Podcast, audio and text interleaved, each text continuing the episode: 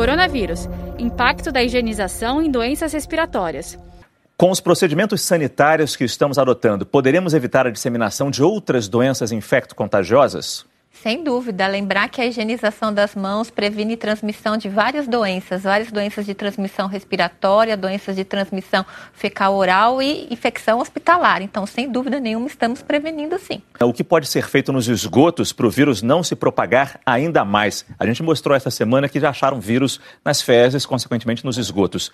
A gente pode pegar a doença assim? É, eu, eu acho que sim, evidentemente que sim. Uma das grandes conquistas da humanidade, né? Foi o saneamento básico. Isso diminuiu muito as doenças diarreicas de uma forma geral. Mas eu queria voltar àquele ponto, se você me permite, que a Thaís comentou, Márcio. É, essa talvez seja um, um dos legados dessa pandemia, né? A importância da higiene e o impacto que isso pode trazer nas doenças infecciosas de uma maneira geral. A gente viu desabar algumas das doenças infecciosas com a intensificação dessas medidas de higiene. Então, são hábitos que a, a, nossa, vamos dizer, população, uma vez que ela incorpore, vão trazer inequívocos benefícios.